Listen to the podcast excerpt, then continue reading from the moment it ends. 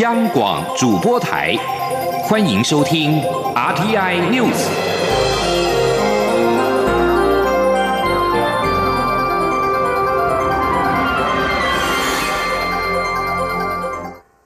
各位好，我是主播王玉伟，欢迎收听这节央广主播台提供给您的 RTI News。今天是二零一九年七月三号，新闻首先带您关注两岸焦点。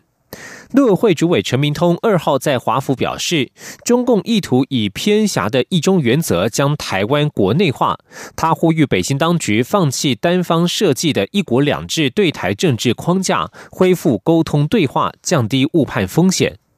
陈明通二号出席华府智库传统基金会与远景基金会共同举办的台海关系研讨会，并且发表专题演讲。陈明通表示，近年中共对台湾施压手段愈加强势多元，除了扩大军事外交威吓，更利用台湾民主社会的自由开放，以锐实力的统战与渗透，大肆进行影响力操作，意图让台湾社会朝向有利于中共的方向演变。北京这些负面举措，不但阻碍两岸的良性互动，也挑战台湾坚持的民主制度与核心价值。对于中国国家主席习近平年初发表的对台政策，陈明通表示，台湾是主权国家，无论在历史事实及国际法上，中华民国台湾从不是中华人民共和国的一部分，不接受一国两制已经是当前的台湾共识。陈明通指出，当前中国大陆、香港人民要求基本人权。抗议监控封锁已成趋势，国际间反对中共霸权更是蔚为风潮。台湾愿与对岸政权分享台湾改革转型的经验，也唯有中国共产党勇于政治改革、实践自由民主、尊重人权，才能够化解矛盾，找到和平共处的解决方案。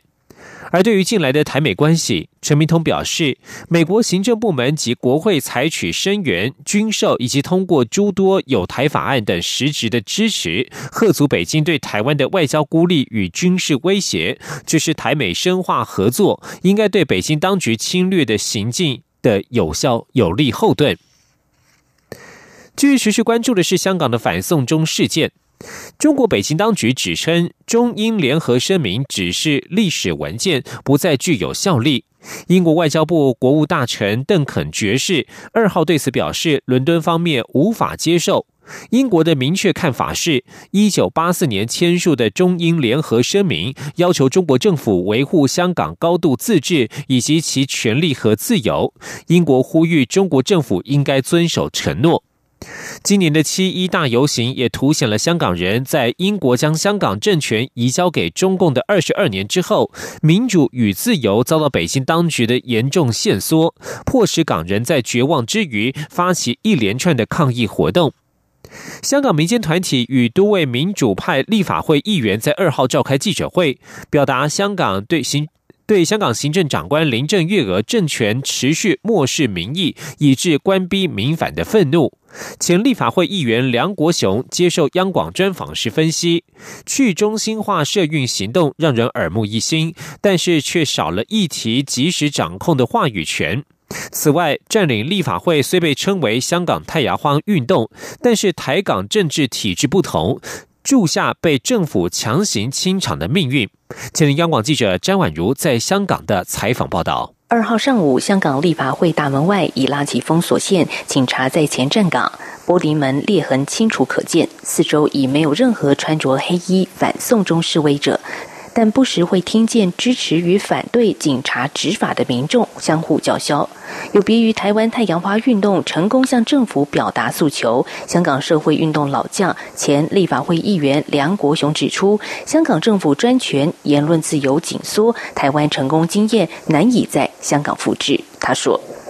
我们这个立法立法会的主席是中共的走狗嘛，所以当然不会你冲进去。”也不能少多久。抗争行动中，年轻一代善用网络串联，参与者自发性集结，更在退出立法会时以 “be water” 如流水般行动，在警方清场后迅速消失，展现十足灵活度，备受外界肯定，被认为是开启香港社运二点零模式。但梁国雄认为，去中心化行动后缺少组织发言机制，无法掌控话语权，效益好坏参半。担心秋后算账被判重刑，年轻示威者无法露面为自己发声，甚至在街头贴着“不要针对示威者面容拍照”的标语。于是，家长联盟和伞下爸妈等十多个组织二号发表致行政长官林郑月娥的公开信，为青年发声。他们认为，年轻人不顾一切，是因为用尽游行、连署和登报等方式都被政府漠视，甚至把一切的呐喊看成是少不更事。香港家长联盟发言人汤颂仪说：“完全想象不到林郑月娥是如何做母亲的。他们公开邀请林郑月娥走出来面对群众。有冇諗清楚成件事點解要發展到呢一步？我哋會公開邀請林鄭月娥。”睇下佢係咪真係夠膽行出嚟面對群眾？香港民间团体伞下爸妈也出席这场记者会。二零一四年雨伞革命后，再次看到香港青年大规模走上街头。成员何志军接受央广访问时强调，身为一位母亲，当然忧心小孩的安危，但仍然会支持孩子保卫自己家园的理想，并成为最坚实的后盾。央广记者张婉如香港采访报道。而台湾的两岸学者是如何观察这一次的七一游行及反送中示威事件？有学者认为，港人反送中代表着一国两制已经不可行，因此接下来除了需要港人持续抗争之外，台湾及国际社会也应该同时给予强力的支援，不要让香港的自由与人权继续恶化。前天记者王兆坤的采访报道：港人走上街头反对逃犯条例。蔡英文总统呼吁港府拿出诚意面对人民请求，只有诚意、诚实面对社会的冲突，才可以解决。中正大学战略暨国际事务研究所副教授林泰和二号受访表示，根据一九八四年中英联合声明，中国承诺香港社会、经济制度、生活方式五十年不变，但一国两制实施二十二年，港人已知真正的一国两制不可得。林泰和认为。一国两制在香港一线况已经走不下去，因此港人应持续坚持争取权利。他说：“一方面，香港人要持续去抗争嘛，就是说，可能事情只能说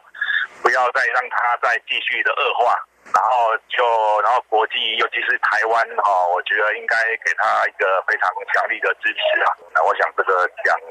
两两方面要并重。”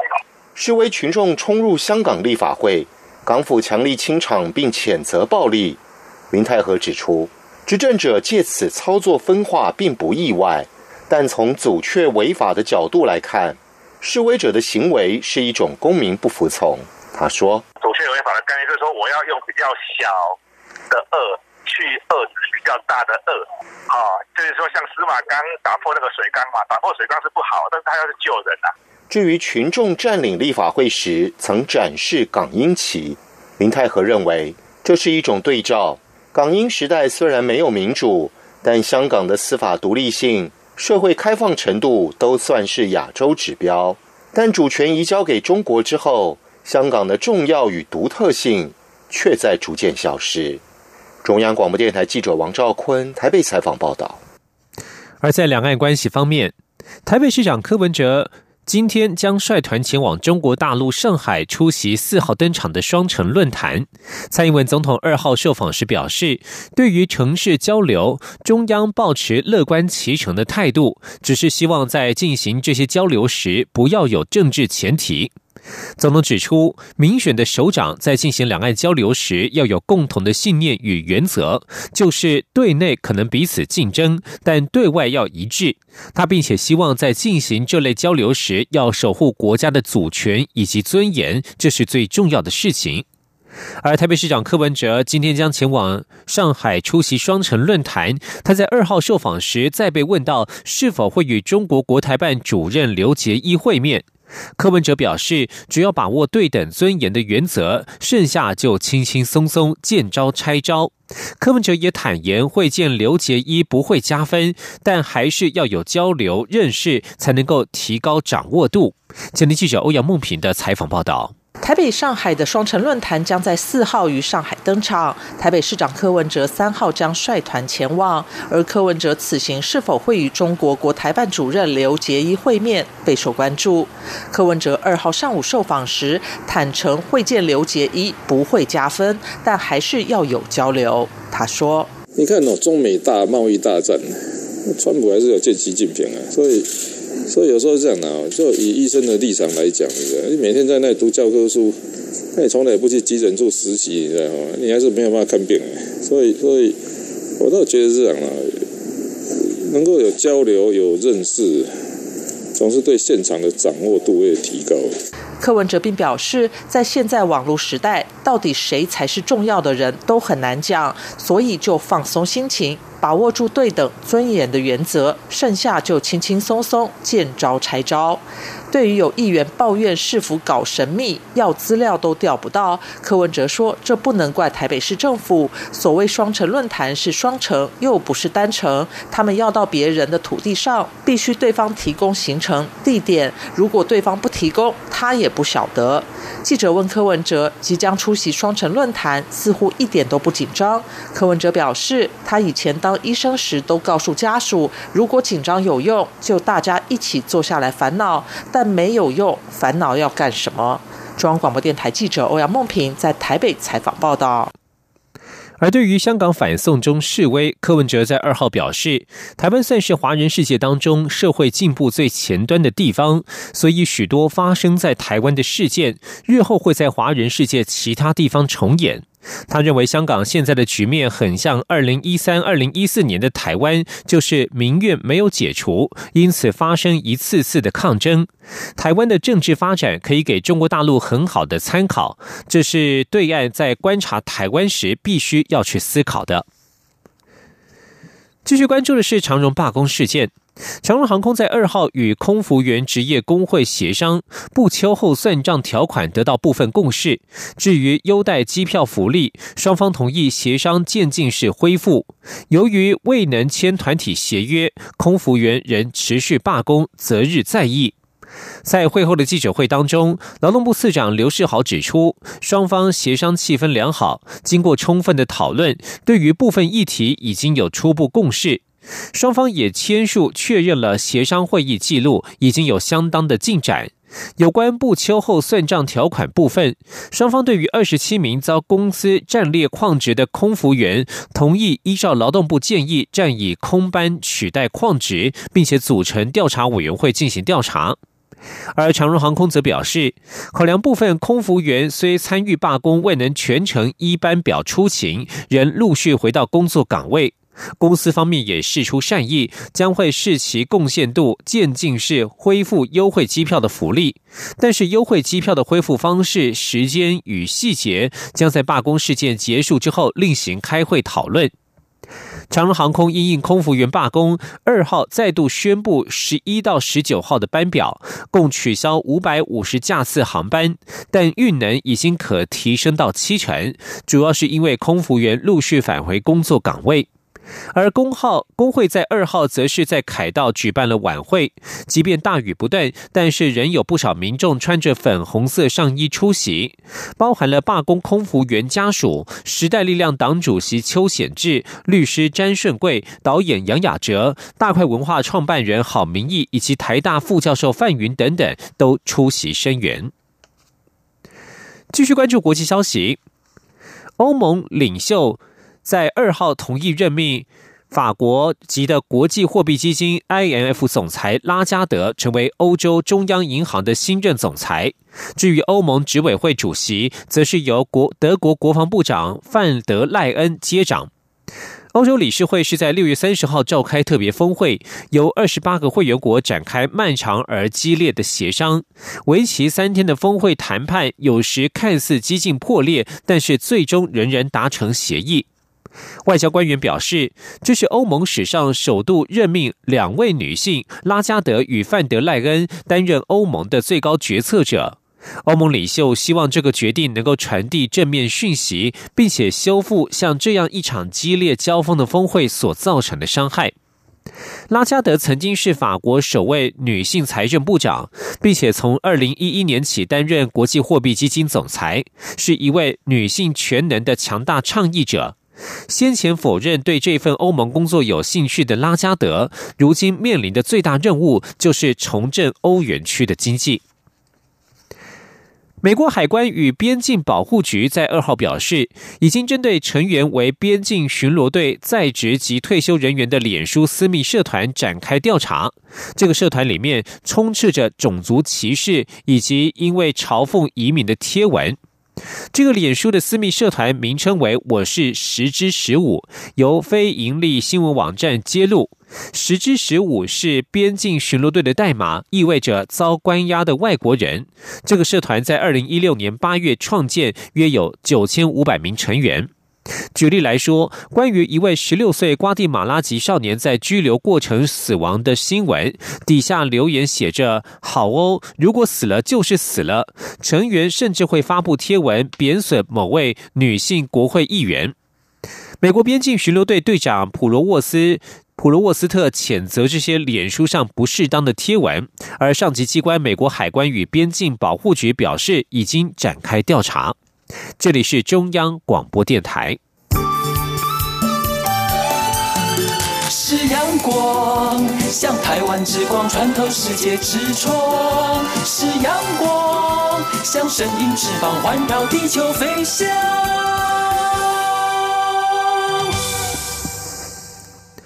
各位好，我是主播王玉伟，欢迎继续收听新闻。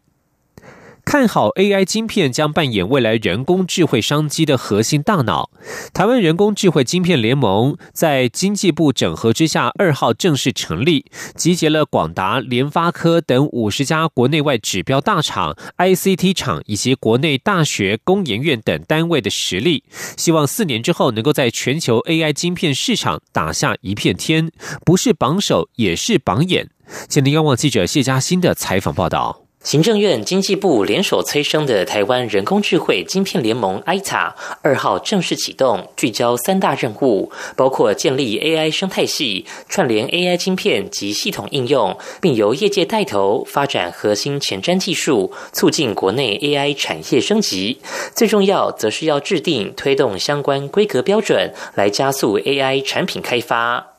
经济部长沈荣金指出，二零二二年 AI 晶片产值预估将达五千亿台币。台湾除了半导体 ICT 强项外，也是全球大厂信任的好伙伴，奠定发展装置端 AI 晶片的优势。此次成立联盟，就是希望减少业者研发 AI 晶片的费用约十倍，并缩短六个月以上的开发时程，协助台湾成为全球 AI 晶片产业的领航者。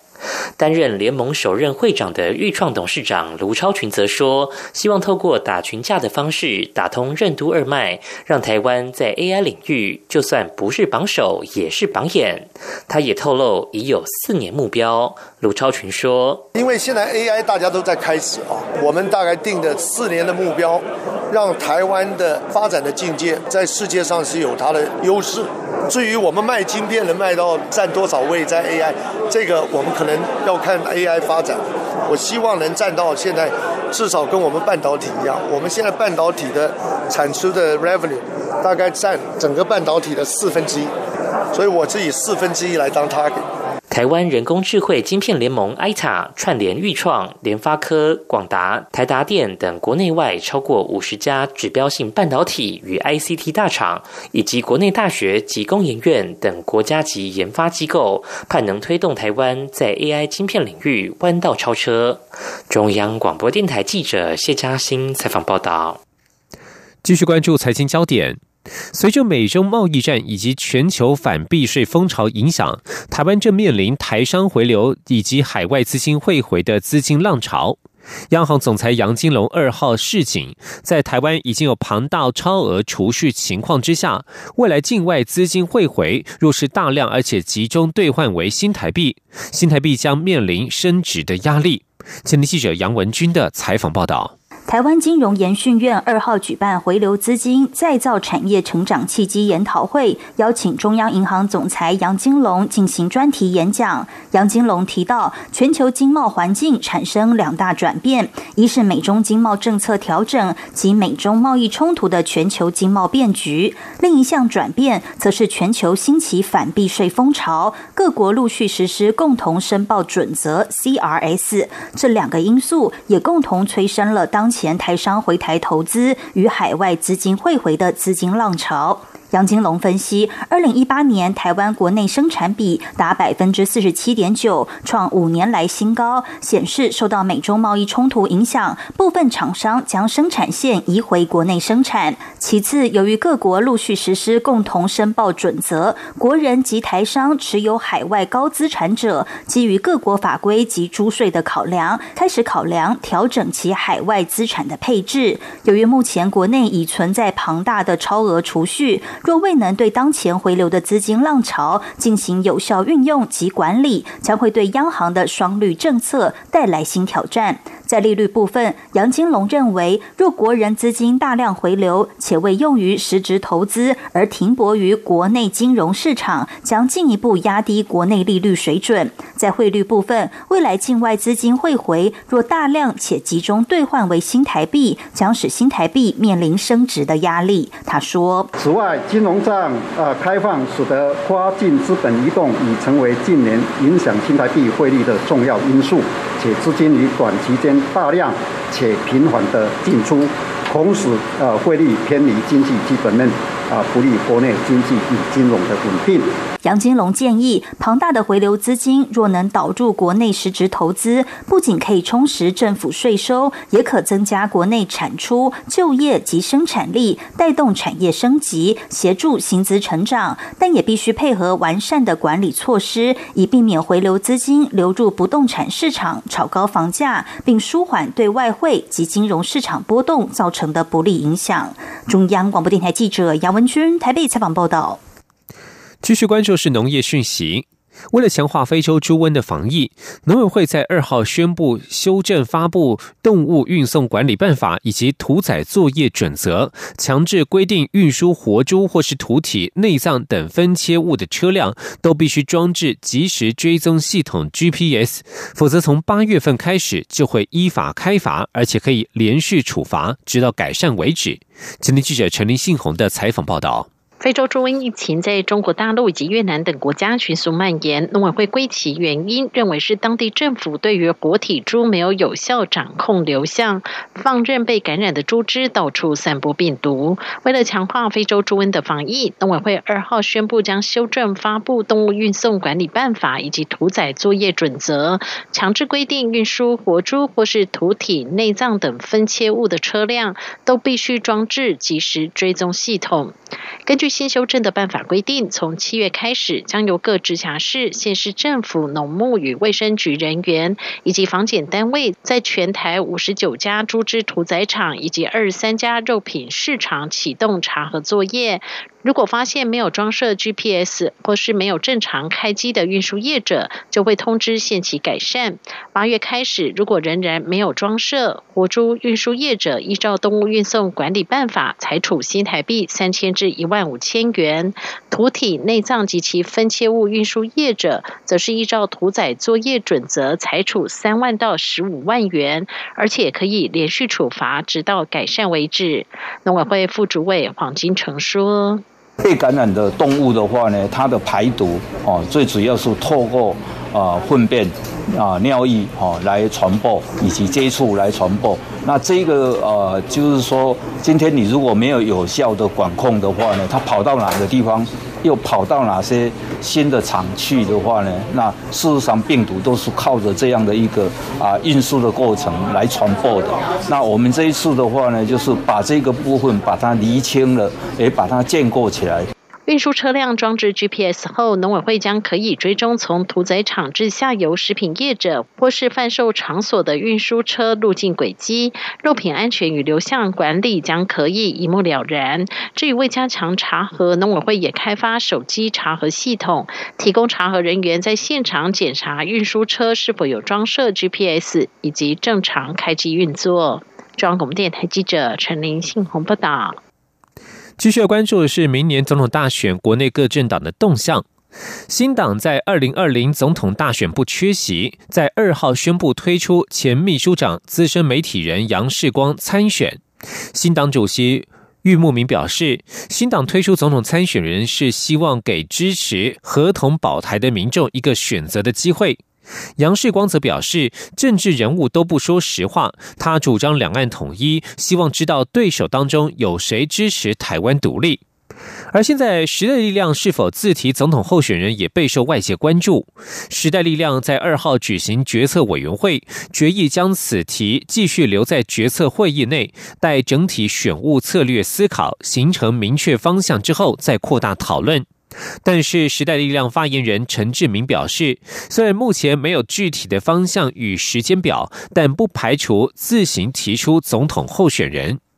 而对于媒体追问时代力量是否会继续支持特定的总统候选人，陈志明则表示，目前只有民进党有明确的总统参选人选，但是局势尚未确定，合作议题也还有待厘清。例如，时代力量与民进党在实价登录二点零等政策上意见不同，实力邀请与民进党对谈也未获回应。他认为，两党必须先找到共同价值，才能进一步谈合作。继续关注的是译文的消息。公路总局在二号推出新书《崖口之巅》，记录台湾第三条横贯中央山脉的公路南横。自一九六八年动工，一九七二年通车至今的美丽与哀愁。书中透过十二位开路先锋的口述，结合文献档案，重现南横的开拓史与两千零九年莫拉克风灾之后南横公路艰辛的复建之路。希望兼顾生态永续，让下一代有机会体验南横公路之美。吉林高网记者吴丽君的采访报道。公路总局第三区养护工程处制作发行的《崖口之巅南横青山在》新书发表会，二号在台北市东园街幸福公路馆举行，包括交通部长林佳龙、公路总局局长陈彦博、装设董事长刘克湘、中山大学副校长黄义佑、南横纪录片作者洪春景，以及十二位在南横开拓史上扮演重要角色的工程人员。都来到现场分享他们与南横的故事。林家龙表示，他拿到这本书之后，立刻就熬夜了，因为很好看，也很少有一本写公路的书这么有温度。他说：“很少有一本写公路的书这么有温度，这里面的。”时间跟空间的丰富性，哈，我是真的很推荐。它在结合了一些口述历史的访问，也有很多档案文献的整理。只是我们过去比较重硬体的建设，反正逢山就是要开路，然后就是要做桥或隧道。可我从这本书里面，就是从交通便利的角度到生态永续，让我们下一代也有机会去体验南横的美。陈彦博也表示，如果上天垂怜，今年不。要有太多台风豪雨侵袭南横，相信三公处的同仁一定会兢兢业业，秉持前辈的精神，永不放弃。看看今年底西段是否可以通车到天池，让大家有机会重返长青祠，悼念一百一十六位开辟南横殉难的先贤。垭口之巅透过南横开拓史，细数日据时期的交。八年事件、不能族抗日运动以及战后工程人员开辟南横与天搏命的历程，并记录莫拉克风灾后面对大自然的挑战，南横公路艰巨的重建之路。此外，公路总局也将从三号起到八月十一号，于幸福公路馆展出南横公路特展，作为莫拉克风灾十周年的纪念。中央广播电台。记者吴丽君在台北采访报道。而现在，气候变迁对人类也构成不断有新的挑战出现。印度的雨季来临，金融大臣孟买在四天半以来豪雨成灾，已经导致航班、铁路等交通中断或延后。孟买市政府宣布今天停止上班上课一天。豪雨成灾已经造成了二十七人死亡、七十八人受伤，航班、铁路等交通中断，甚至有一架飞机冲出了跑道。而在欧洲，英国牛津大学世界气候归因团队的科学小组在二号表示，上个星期的热浪叠创高温纪录，并且在法国飙破摄氏四十五度的纪录。而单是气候变迁这个因素，就让此种热浪出现的可能性增加至少五倍。以上新闻由王玉伟编辑播报，这里是中央广播电台台湾之音。